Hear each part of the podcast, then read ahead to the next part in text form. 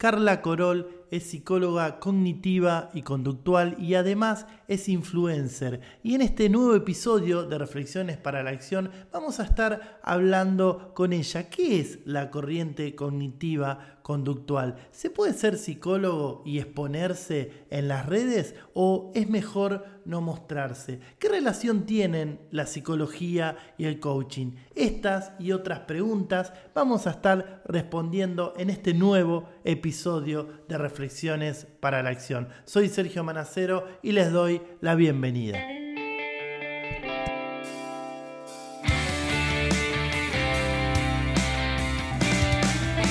Reflexiones para la Acción.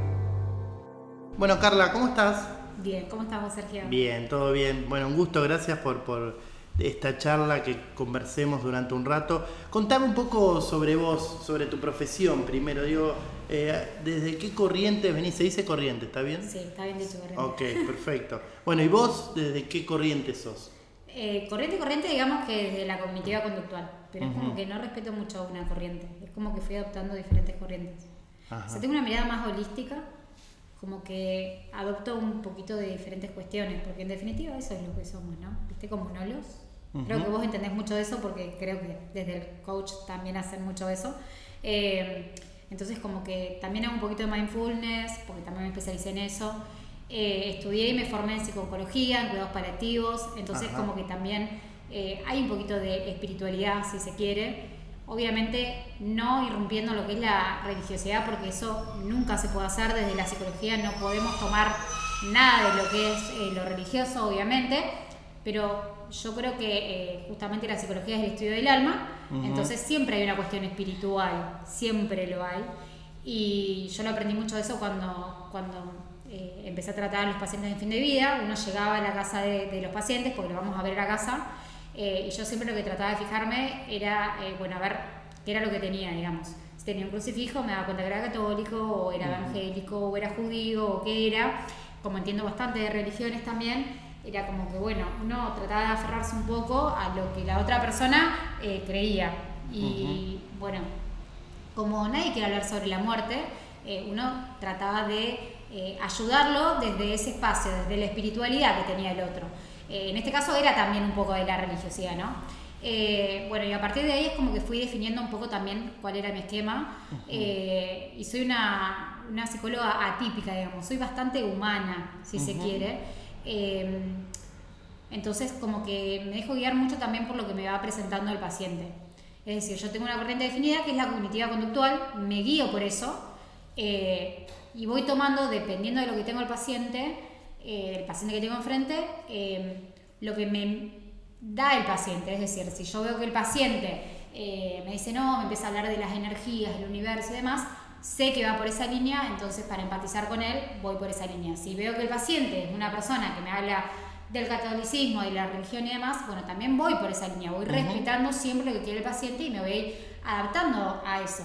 Eh, he escuchado que hay muchos eh, colegas que no deberían hacerlo, que bueno, son como ultracatólicos o ultra ateos o ultra esto, y a veces entran en discusión con los pacientes que en realidad no deberían hacerlo, uno tiene que respetar lo que crea el otro.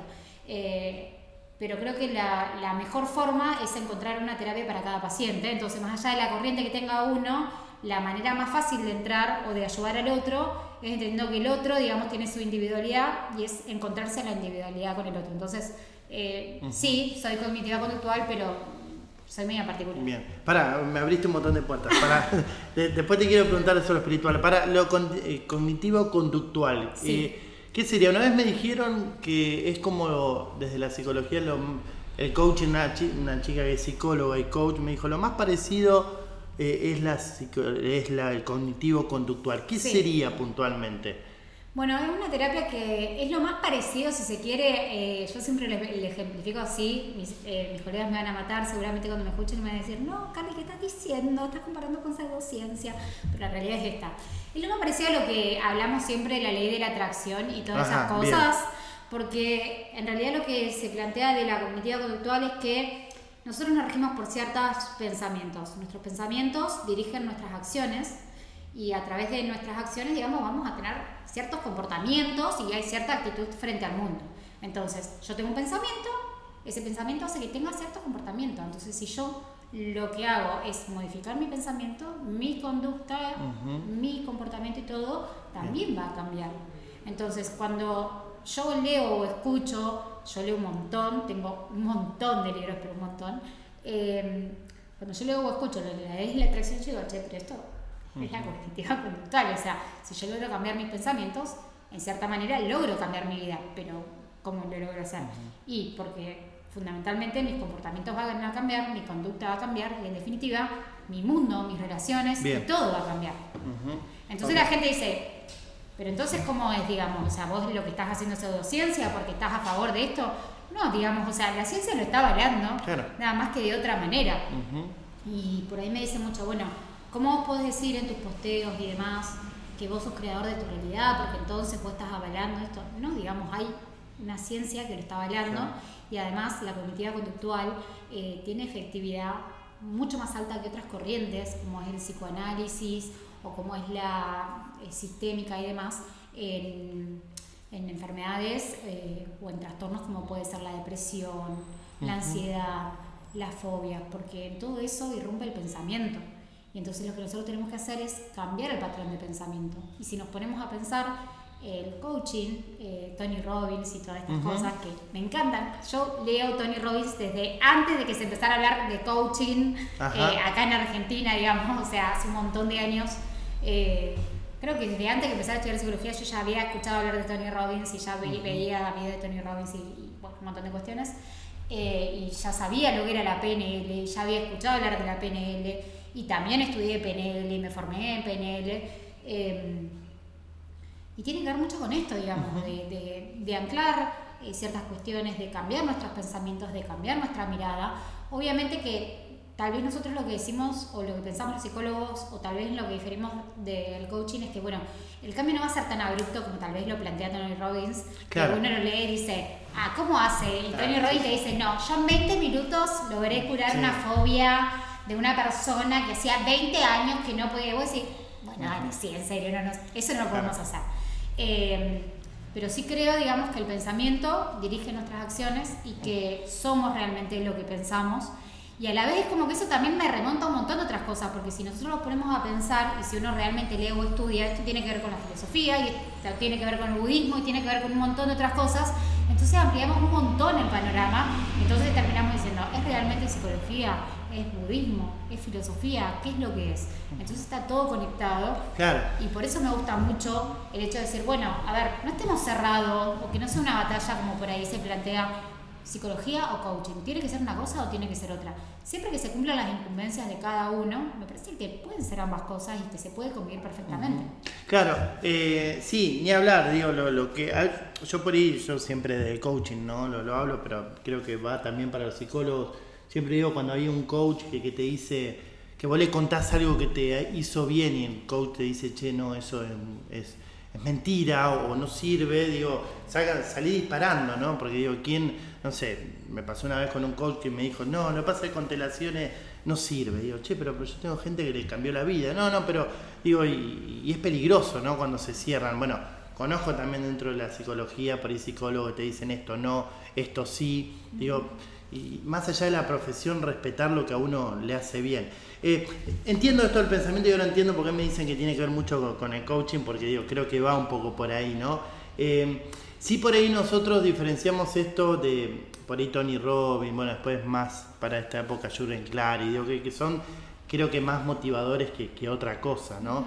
Eh, yo por ahí siempre, digo, no, no me gusta mucho cuando dicen que el coach es un motivador, porque digo, eh, nos, estamos olvidando de algo que es fundamental y esto también te quiero preguntar. Eh, comparto esto del pensamiento, que cuando uno cambia el pensamiento, digo, cambia lo que pasa afuera, ¿no?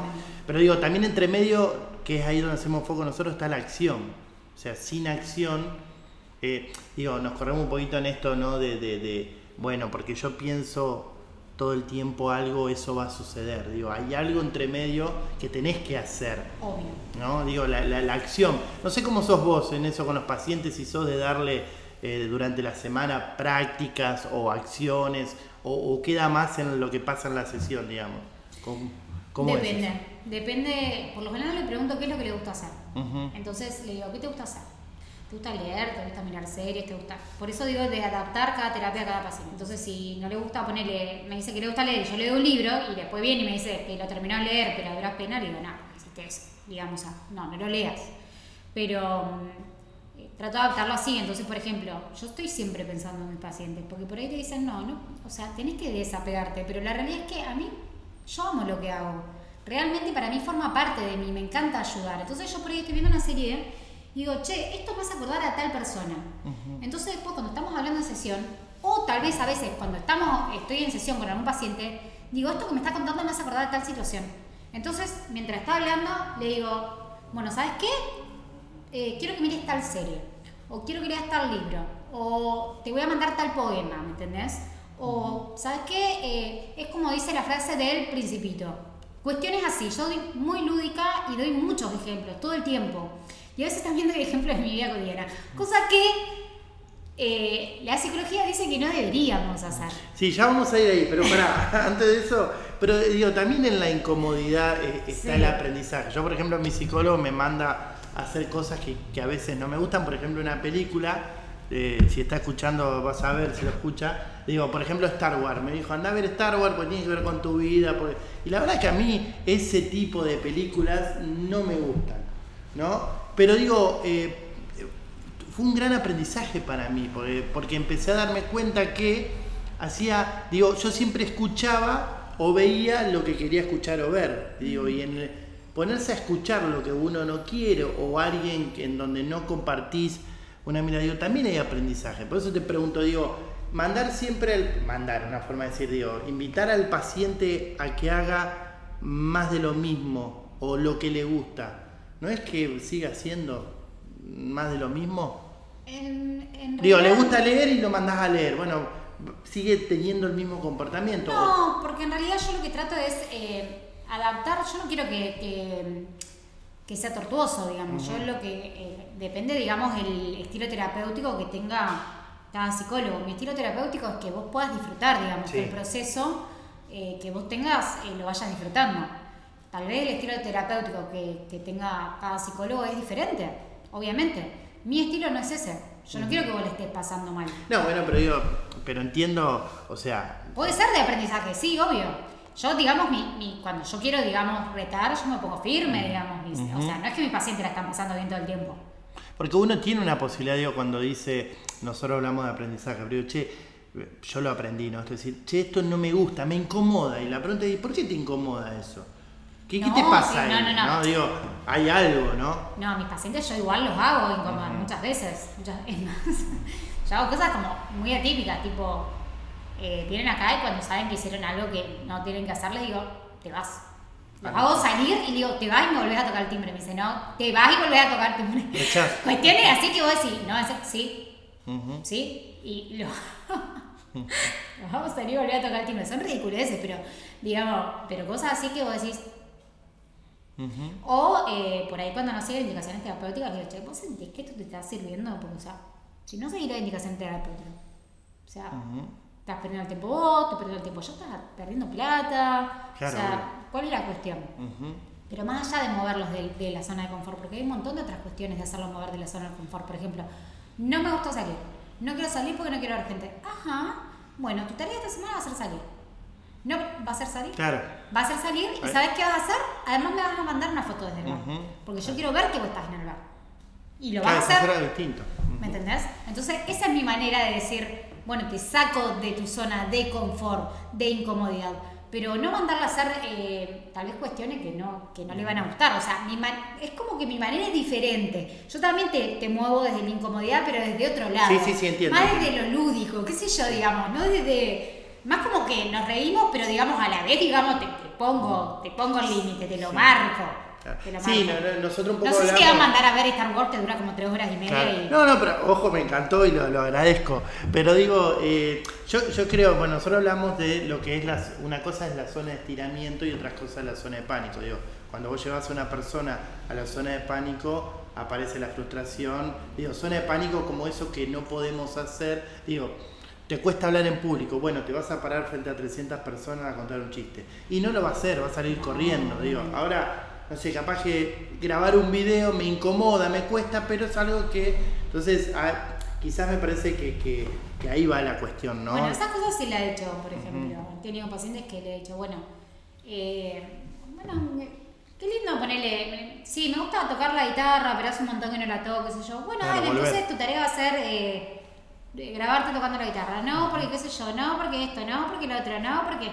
Y de repente un día de la nada me llega un video tocando la guitarra. Ay, qué lindo. Bueno, ¿por qué no lo subís a Instagram? No, ¿cómo le voy a subir? No, dale, subilo, no, dale, subilo, dale, subilo, dale, subilo. No, no, no, no. Y de repente tal vez un día aparezco etiquetada en un video de Instagram de, y vos decís, wow, yo hice todo esto. Pero a la vez como que también me quito crédito, porque es como que cuando me agradecen, eh, yo digo, no, no, esto no fue por mí, digamos, esto fue por vos. Vos fuiste el que decidiste empezar una terapia, vos fuiste el que se animó a intentarlo, vos fuiste yo, lo único que hice fue como, dale, bueno, vamos a ver qué onda. Y fíjate. Sí, acompañar, quizás. ¿eh? Exacto, digamos. Es como que algunos profesionales despersonalizan mucho y, está bien, digamos, porque en realidad eso es lo que nos enseñaron en la facultad. Eso yo quiero que quede claro. Eh, a mí la primera paciente que yo tuve en fin de vida, por eso yo digo que mi estilo terapéutico se define a partir de que yo elegí trabajar con pacientes en fin de vida. Porque la primera paciente que yo tuve en fin de vida, eh, en la primera sesión que yo voy, o sea, yo empiezo a gesticular porque gesticulo mucho, pero estoy gesticulando así, me agarra la mano, ¿me entendés? Y yo quedé como, ¿qué mm. hago? A mí me dijeron que esto en la facultad no puede pasar, yo no puedo tener contacto con mi paciente, ¿me entendés? Y a partir de ahí me di cuenta de que en realidad, o sea, tengo una persona enfrente que está sufriendo y que a veces necesita más un abrazo, que la agarre las manos, que, que la mire nomás y, que comparte un mate tal vez, que otra cosa. Que eso es lo que necesita. ¿De dónde viene eso? esto, yo, yo también siempre me lo planteo, de, a diferencia de nosotros como coaches, sí.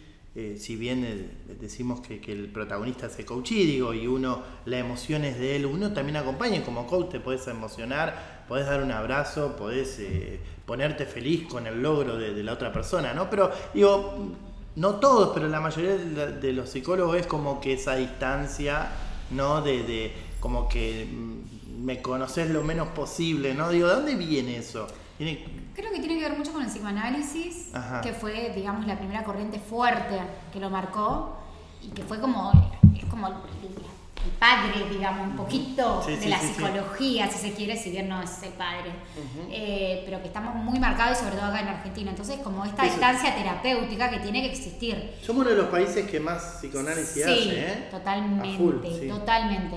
Eh, es más, digamos, yo sigo una corriente cognitiva conductual porque estudié acá en la Universidad Católica de Santa Fe, que tiene una mirada más sistémica y cognitiva conductual. Pero si vos te vas a, a Paraná, digamos, la mirada es psicoanalítica, si te vas a Rosario es psicoanalítica, la U es psicoanalítica, creo que la Universidad de Córdoba también, entonces es como muy difícil eh, cortar con ese paradigma. Entonces, eh, vos no podés mostrar quién sos, está mal mostrar quién sos. El paciente tiene que saber lo menos posible quién sos vos y qué haces. Entonces, por ejemplo, si vos vas a un boliche y te cruzás con un paciente, qué horror, te está viendo en el boliche, y está tomando alcohol y está bailando. Claro. O sea, uno se imagina al psicólogo todo el tiempo sentado. Claro, ¿me entendés? Entonces, tomando café. Cuando yo decidí empezar a mostrarme como yo era en las redes sociales y demás, fue un horror, ¿me entendés? Porque fui juzgada horriblemente, horriblemente por hasta por gente que yo creía amiga. Y la pasé realmente mal, realmente mal. Eh, pero bueno, yo decidí seguir adelante porque dije, yo no quiero ser otra cosa, ¿me entendés? Porque además yo empecé a ver que mis pacientes se sentían cómodos con eso y con quién era yo y que hasta el día de hoy vienen y, a mí me da muy bien, digamos, a mí me dijeron, vos vas a tardar cinco años en vivir de la profesión y a mí me estaban comiendo los piojos, literal, digamos, yo dije, yo no puedo tardar cinco años en vivir de la profesión, yo necesito trabajar porque necesito la plata y yo logré vivir de mi profesión en ocho meses. Literal, en ocho meses yo ya estaba viendo mi profesión, solamente manteniéndome con mi profesión, pagando un alquiler en mi casa, pagando un alquiler en un consultorio, pagando todas mis cuentas y justamente por ser como era, digamos, y por ir al frente y también me trajo un montón de dolores de cabeza, obviamente, pero yo dije, bueno, yo voy a averiguar todo como es, me voy a asesorar bien, me voy a asesorar legalmente, me voy a hacer esto y lo otro, bla, bla, bla, a ver si realmente las cosas son así como se dicen. Si hay una ley que dice, eh, o si digamos la cuestión profesional eh, dice que realmente yo no puedo tener contacto con mis pacientes, que no le puedo dar un beso, no le puedo dar un abrazo, que si se sienten mal no les puedo agarrar de la mano, porque me parecía una, una locura, ¿me entendés? Porque yo no puedo tener una persona que está desarmada enfrente y estar mirándola como si nada así, impoluta y decirle, ¿y qué sentís al respecto? Porque la verdad es que yo digo, soy un ser humano, no soy un robot, me pasan también cosas, me atraviesan cosas y, y hay momentos en que una persona, más allá de lo que le está pasando, necesita un abrazo y lo necesita. y, va más allá de cualquier cuestión. Entonces, eh, a mí no me pueden venir a decir, no, vos no puedes tener contacto con un paciente. Y yo, sobre todo eso lo aprendí con, y, y estoy súper agradecida con pacientes de fin de vida. Porque yo a veces iba y, eran pacientes que estaban en las últimas, literal, porque a mí se me murieron un montón de pacientes. Y, yo creo que, digamos, el tema de la muerte para mí es muy importante y es algo que en Occidente debemos aprender muchísimo. ¿Qué, qué, se habla ahí? ¿Cómo, cómo... Bueno, a veces no se habla. A veces, eh, ponele, yo iba y eran pacientes que se sentían mal, porque, o sea, sobre todo las mujeres, por ejemplo, que pierden el pelo, entonces tienen una autoestima muy baja, están flaquita, piel y hueso, entonces a veces iba y las maquillaba nomás. Y ellas se sentían contentas, ¿me entendés? Porque yo iba y las maquillaba y las mimaba un poco y nos reíamos y charlábamos, ¿me entendés? Y era esa cuestión de tratarlas como un ser humano, de no sentirse que eran enfermas, de sentirse personas por un rato. Entonces, realmente era devolverle eso, la dignidad, esa cuestión. Entonces, nadie quiere hablar de eso, nadie quiere hablar de la muerte. Hace poco estuve en, en, en Telefe Noticias y estuve hablando acerca de la eutanasia, que ahora se está discutiendo. Nadie quiere hablar de la eutanasia. ¿Por qué vamos a hablar de la muerte? Es matar a una persona. No, es devolverle la dignidad. Es devolverle a la persona que ya sabe que no hay cura posible, más allá de los cuidados paliativos. Eh, es poder devolverle el derecho a decidir y decir, che, yo no quiero vivir así, digamos, es mi vida y quiero tener el derecho a decidir cuándo quiero acabar mi vida, porque la verdad que sí, no quiero vivir, ¿eh? es, es difícil, ¿me Bueno, ahí aparece mucho esto de la religión y quiero volver un poquito a esto porque hoy decías, y yo comparto 100% esto de respetar y validar la creencia que el otro tenga, digo, o sea, llevémoslo a la religión, ¿no? O sea, católico, judío, eh, evangélico, lo que sea. Ahora, eh, ¿qué te pasa a vos como profesional? No sé si te habrá pasado, a mí, me, me ha pasado una situación, digo, de cuando esa creencia eh, no es positiva, sino que le, le, está haciendo daño a la persona. Ya no sé si te ha pasado, digo, eh, ¿qué pasa ahí, no? Porque uno como profesional decís, eh, a mí me pasó con, con, un coachí, una coachí que era un poco esto de, ya estaba en una cierta edad donde estaba la, la hasta desesperación de formar una familia, ¿no? y cuando empezamos a conversar, no, era que era tanto el deseo de ella, sino que lo que había atrás era la religión de a una cierta edad, tenés que tener una familia, si no, sos pecador, ¿viste? Entonces digo, eh, ¿qué pasa ahí cuando esa creencia, digo, vos como profesional, ¿la podés cuestionar o no es la creencia? No cuestionamos la creencia, lo que cuestionamos son las ideas y las, las imposiciones sociales. Eh, porque obviamente hay personas que tienen creencias e imposiciones sociales y religiosas muy fuertes. Entonces lo que hacemos es tratar de indagar, indagar, indagar, indagar indagar y que la persona vaya para adentro y que se lo cuestione.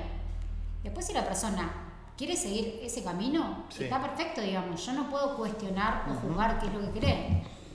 El otro día escuchaba, me, hizo mucho ruido, estaba escuchando un podcast de alguien que era médico y eh, que está en terapia intensiva. Y justamente apareció esto y hablaba, bueno, eh, si no me equivoco, creo que son los testigos de Jehová o los mormones. Sí. ¿Testigos de Jehová que no ganan sangre? Eh, sí, que no se pueden hacer transfusión. Entonces él decía que le ha pasado de pacientes que, o sea, se respeta. De hecho, yo no sabía que hay una ley que, digamos, que los ampara y, le preguntaba, le, que, le, hacía la, entrevista, y decía, no, yo lamentablemente, si no me queda otra, lo tengo que dejar morir. Digo, wow, digo, que, eh, no sé, yo como profesional en esa situación, ¿no? Digo, es, respetar al máximo, pero digo, está la vida de la persona, y muchas veces ni siquiera era la persona, era la familia o el entorno que hacía que no pueda seguir viviendo, ¿no? Digo, es un tema bastante complejo, sí está bueno hablarlo, ¿no? ¿Sabes lo que pasa si le hacen una transfusión de sangre?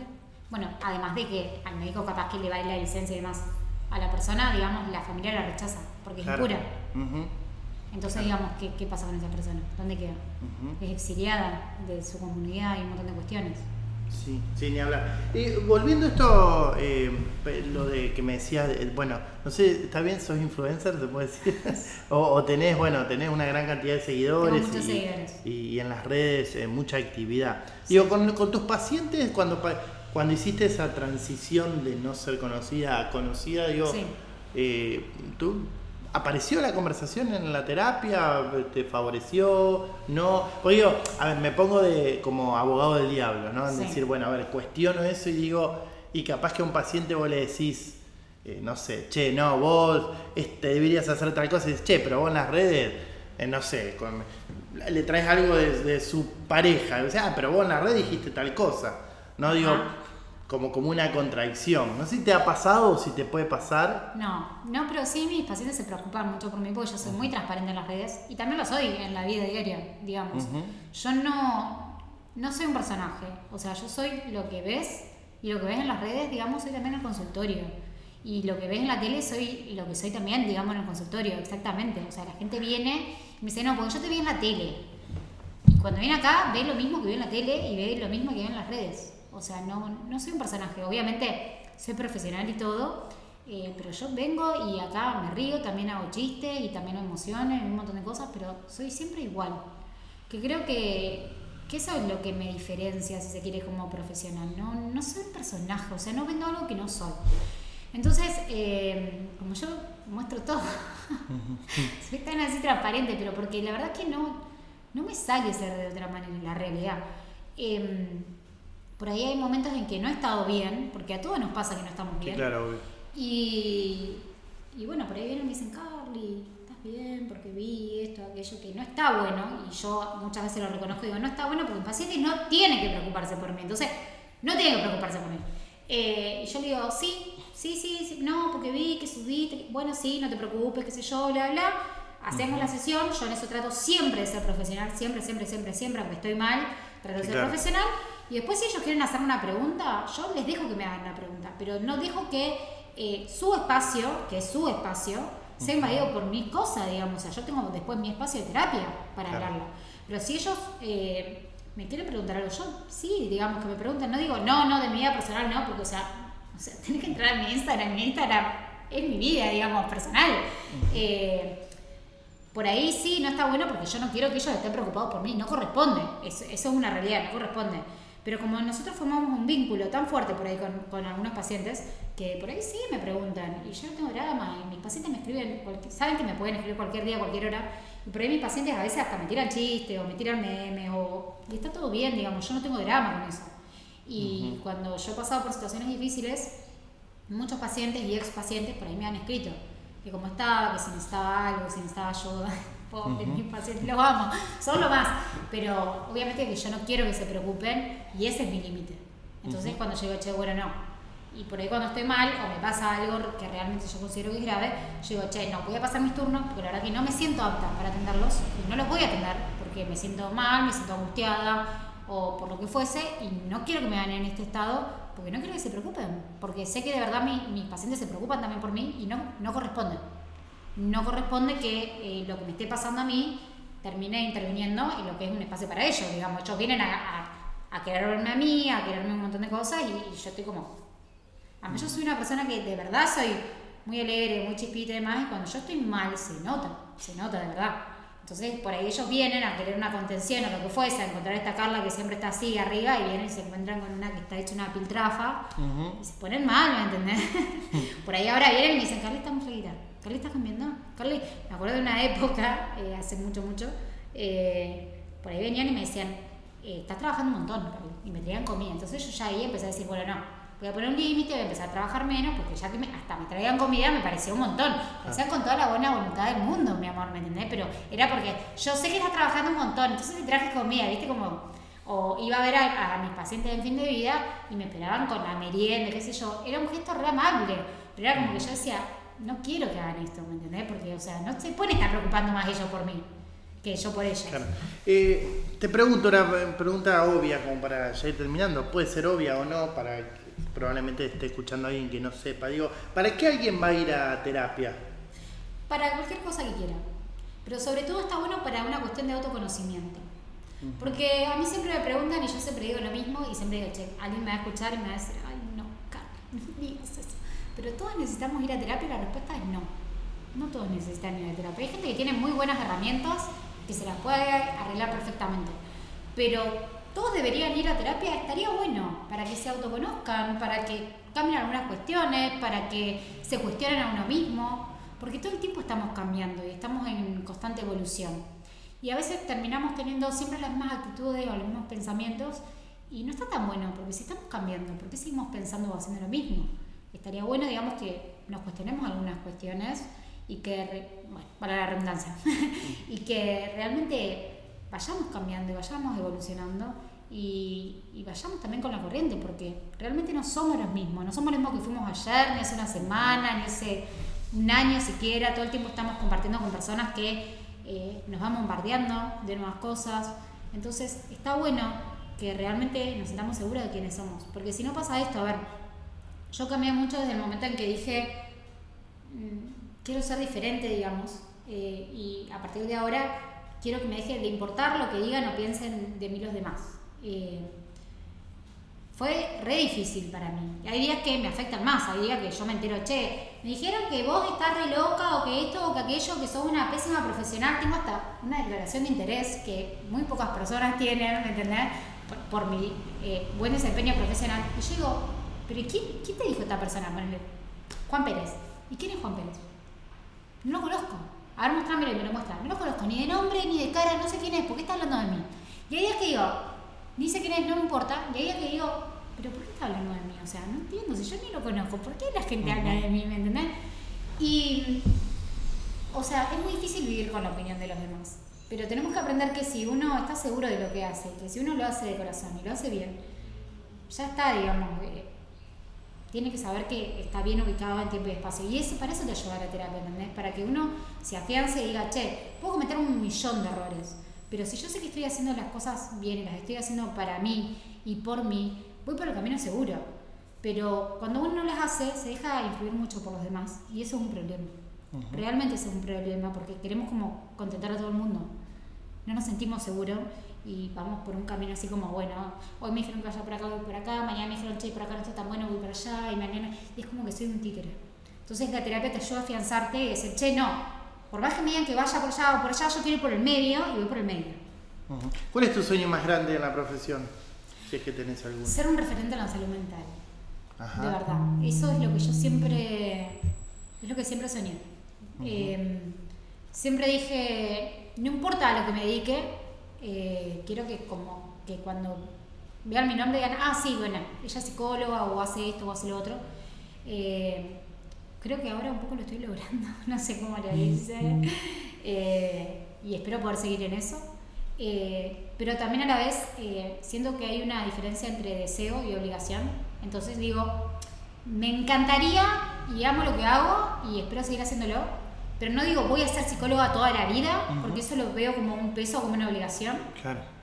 Digo, me encantaría seguir haciéndolo, pero no sé si lo voy a seguir haciendo. Por eso también estoy en comunicación, me he metido en política, escribo, hago otras cosas, porque la verdad es que no sé dónde me va a deparar, eh, qué es lo que va a deparar la vida, dónde me va a llevar. He pensado en emigrar, he pensado en hacer otras cosas. Sé que emigrar llevaría que no pueda ser más psicóloga, porque, digamos, eh, homologar el título conlleva un montón de cosas, pero lo que yo quiero en, en, la vida es ayudar a las otras personas. Siento la vocación de poder ayudar, he pensado eh, en irme a Médicos Sin Fronteras, que por ahí requieren de psicólogos, cuando estalló la, la guerra en Ucrania, porque yo soy descendiente de ucranianos. Me acuerdo ah, que estaba con mi expareja y mi expareja me decía, no te puedes ir a la guerra. y yo, mm. yo llorando diciendo, pero me quiero ir, ¿por qué? Me decía, pero no hablas ruso y tenés pacientes acá y yo pero hablo inglés y la gente me dice está allá. Después dije, no, bueno, una locura, ¿cómo me dio la guerra? Pero es como que yo eh, siempre tengo como este deseo de poder eh, ayudar al otro, ¿me entendés? De alguna u otra manera. Eh, y a la vez siento que, siento que lo hago, porque en realidad todo el tiempo, sin darnos cuenta, estamos tocando un poco la vida de los demás. Más allá de una terapia o no. Tal vez con una palabra. Por eso digo, tal vez uno se sube a un colectivo y le dice, che, buen día al conductor y capaz que el único buen día me escuchó. ¿Me entendés? Y uno no se da cuenta. Y son pequeños gestos que pueden cambiar el mundo. Totalmente. Gracias, Carla. No, gracias a vos.